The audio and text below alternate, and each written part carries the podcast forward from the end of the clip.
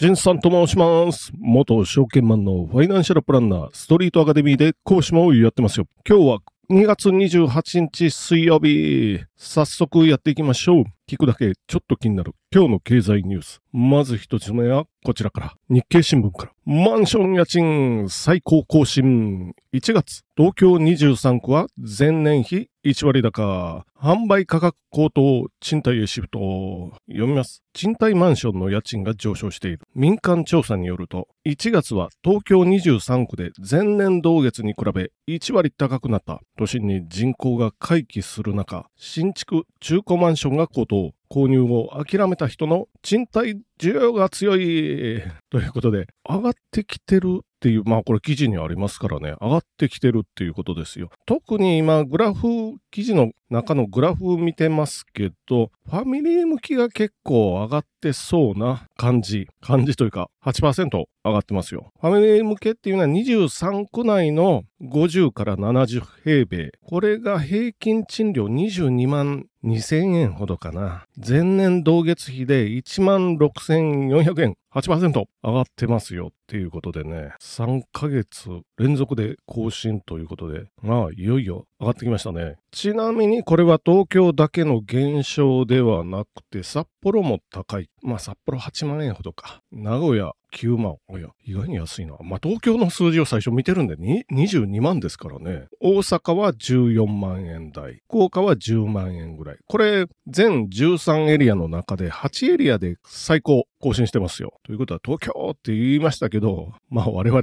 全体には関係あるかな。あ、都市部ね、多分これは都市部ですよ。当然これは背景にあるのは東京新築マンションも1億円超えてますよね。23区内でね。1個あたり平均1億1561万円。これは前年同月比36%高いですよ。まあやたら上がってるけど、おそらくね、この30何も高いっていうのはタワマンがいくつかポンポンポンと完成してて、しかも高い部屋があるっていうことですよ。もう5億、もっとか10億、20億を。っていう、そこが平均値を釣り上げてるんじゃないかなっていう気はしますよ。でも高いですよね。あと中古も高いということになってますから、もう諦めたと。買うのをね、もう借りようという人たちが多くなってきたから、相場が上がってると。まあこういう感じですね。まあここで何度かお話ししてるんですけど、香港を見てるんでね、まだまだ東京はそうでもないですよ。ファミリー向けで22万。まあ高くはあるけど、香港はワンルームで30万とかしますから、賃料ね、ワンルームで30万とかするから、あの、もう、キッチンスペースはいらないぞと。高くつきすぎるぞっていうことで、まあ、外食ですよ。外食個人のお店とかいっぱいありますけどね、そういうところが発達してくるっていうことですよね。で、まあ8%ね、ファミリー向けが上がってるっていうことですけど、他のね、例えばもうちょいコンパクトなカップル向きって書いてますけど、30平米から50平米。これが6.7%上がってます。なので、ファミリー向け8%に比べるとやや落ち着いてますよ。これ家賃ですよ、家賃。で、シングル向きは30平米以内は3.1%高なので、シングル向けが一番落ち着いてるかなということになりますね。で、特に大企業が抑えにかかってんのかなまあね、一時数年前のことを思えば、コロナでももう東京脱出みたいな感じになって、地方のエリアでテレビ会議、まあオンライン会議ですよ。それで仕事をする人がたくさん出てきて、じゃあ賃料とか、まあ下がるかなとなってましたけど、そうでもなくなってきてますね。あと当然投資対象になってるんで、海外からのマネーも入ってきてますよ。まあそっちの方が大きいと思いますけどね。まあこっからどんどんマネーが入ってきて上がるのか、はたまた中国の不動産バブルが崩壊したので安定から下落に向かうのか。まあ今ちょっとわからないですよと言いながら次のニュースに行ってみましょう。次のニュースはダイヤモンドオンラインから世界三大投資家ジム・ロジャーズが日本株売買で失敗した。と嘆くわけ。読みます。緊急特集、日経平均株価最高値の虚実のまあ、7回目で、ウォーレン・バフェット氏、ジョージ・ソロ氏と並び、世界三大投資家と称される著名投資家のジム・ロジャース氏を国際ジャーナリストの大野和樹氏が緊急インタビュー。希代の勝負師が最近日本株で心配しちゃったと語る理由とは？ということでちょっとまあ何を言ってるかっていうとまあまずジム・ロジャース。これ三大投資家の一角ですけどもう一人ジョージ・ソロスという人。これも三大投資家。まあバフェット、ソロス、ジム・ロジャースということでまあこの三人と言われてますよね。こので、ジョージ・ソロスですよ。ジョージ・ソロスと一緒にファンドを立ち上げました。これは1970年代ぐらいかな。立ち上げて、クォンタムファンドっていうやつで、クォンタムファンド、一番有名なのはイングランド銀行ですよ。日本でいうとこの日銀かな。イングランド銀行と相場でやり合って買ったということで、まあ、ポンド売りを仕掛けたんですよ。投機的な。1992年とかなんか前後ぐらいですよね。それぐらいの時やってました。で、ポンド暴落というのを招いたということで、コンタムファンドはポンドに空売りかけてましたから、まあ、空売りショートですよね。FX の売りポジションみたいなやつですですよ。みたいというか、まあ、それですよ。で、大きな収益を上げた。これで有名ということになってます。あ、一番有名なのはね。で、その頃はもうね、1990年代はジム・ロジャースはコンタムファンドにはいなかったと思うんですけど、というのも旅が好きなんでもう旅してたんかな？っていう感じですね。まあ、この人が最近日本株投資で失敗したって言ってるっていうことですよね。じゃあ何を失敗したのっていう、まあ結論から先言います。売るの早すぎた っていうお話ですよ。最近上がってますよね、ずっと。その前に売ってしまった。ああ、この取れなかったっていうお話ですよ。取れなかったっていうのは特に今年に入ってからの上昇分とかですよね。あ、でもこのインタビューでは数週間前って言ってるんで、いつかな今年に入ってからまあ、ちょっと前の記事見直してたら、まだ3万5千台到達って、これ1月の日付になってましたけどね。なので、そっからの上げ、この1ヶ月で1割とか、もっとかな。そこは取れなかったっていうことでしょう。そして、まだ行きそうな感じはしますよね。これなんで上がってんのって、この、この人、ジム・ロジャースさん、まあおじいちゃんですけど、まあまあまあの年齢のね、それは1970年代からやってるみたいなお話なんで、まあまあの年齢になりますけど、みんなおじいちゃんですよ。ソロスも、ジム・ロジャースも、ウォーレン・バフェットもちろん93歳かなんか、それぐらいですよ。まあこれは、この人、ジム・ロジャースが言うには、ロジャース氏が言うには、日銀が株買ってるからね、って言ってますよね。日銀がもう大量に買ってるからもうやめてよみたいな。なので絶対上がりますよみたいな。まあこれは数年前ですよ。最近はもう日銀を、日銀は買いを入れてないので、そして日銀は現物株を買ってるわけではないんで、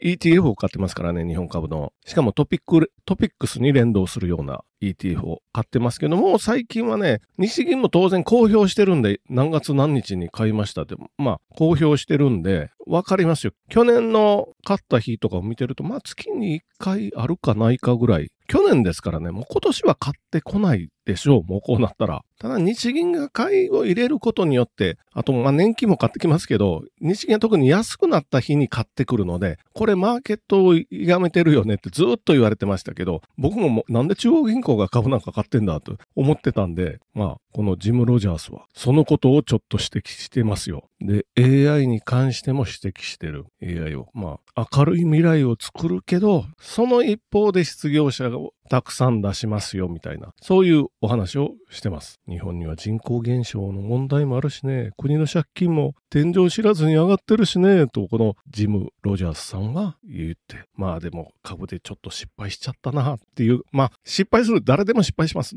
大投資家と言われる人でも失敗するので、我々も諦めずに、諦めずにっていうか慌てず騒がず言ったらいいかなと思いながら、最後のニュース行ってみましょう。最後のニュース、これ来ましたね。日経新聞から、出生数最小75.8万人、適齢期人口2030年の壁迫る、昨年5.1%減、雇用所得の抜本改革を。読みます。厚労省が27日発表した2023年の出生数。これは外国人を含んだ速報値ですよ。75万8631人で前年から5.1%減少。減少ペースは想定より早く、この傾向が続くと35年に、2035年ですよ。50万人を切るということで、結婚適齢期の人口が急激に減少する2030年の壁を超えるともう難しい。というか2000年代前半ぐらいにもやれやれと、やれっていうのは少子化対策をどうするかっていうのをやってたんですけど、その時はね、この段階ジュニアなんですよ、2000年代前半。これは1974年からまあ79年か80年ぐらいまでの間、昭和で言うと49年から何年だ、55年とか、そこらからなっていう、ここ200万人の塊があったんですけど、彼らを不幸のどん底に落とした、なんていうかな、派遣問題ですよ。小泉政権の時ずっとやってた。あれですよ。これは、その上の段階の世代の雇用を守るために、犠牲にされたと言わ言ってもしょうがないかなっていうような政策ですよね。その結果、まあ、ずっとっていうことですよね。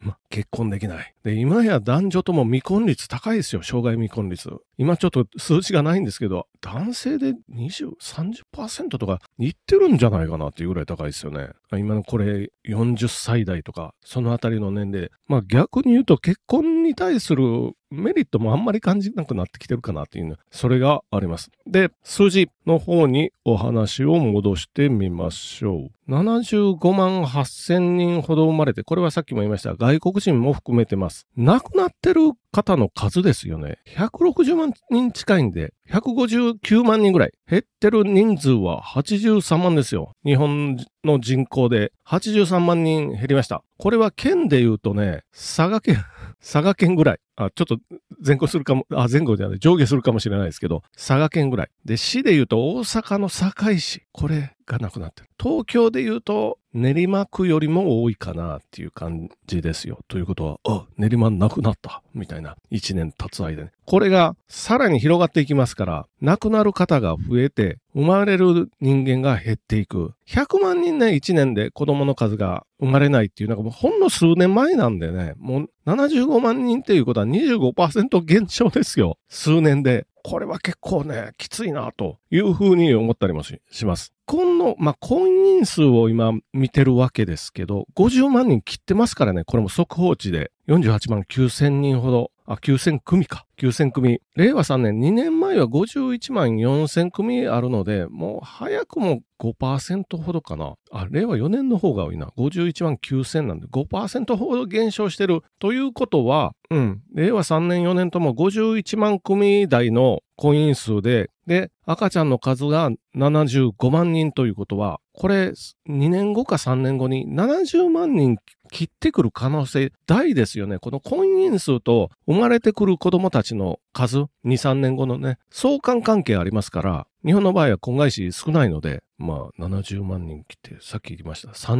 2030年がもう崖が来ると言われてるんで、2035年には50万人ですからね、言ったら昭和50年代ぐらいの生まれの人たちは200万人いて、で、今75万人ですよ。もっと言うと、後期高齢者75歳は270万人生まれてますから、そっから比べたらまあ低い。それが10年後ぐらいか？50万人切るとかって言ってるんで、これは年金と健康保険と、要はどうやってやっていきますかぐらいのお話になると思うんで、今、健康保険改革に反対する。まあ反対するのは勝手なんですけど、将来的に今からちょっとやっとかないともう立ち行かなくなるんじゃないの？でも政治家は75歳前後、数いますから270万人生まれてますから、もうそちらの言う言うことを聞かざるを得ないということで、まあ、マイナ保険証もなかなかできない。まあやってますけど、これまた反対が増えてどうなるのかなと思いながらも、じゃあ本日も終わっていってみましょう。本日もご清聴どうもありがとうございました。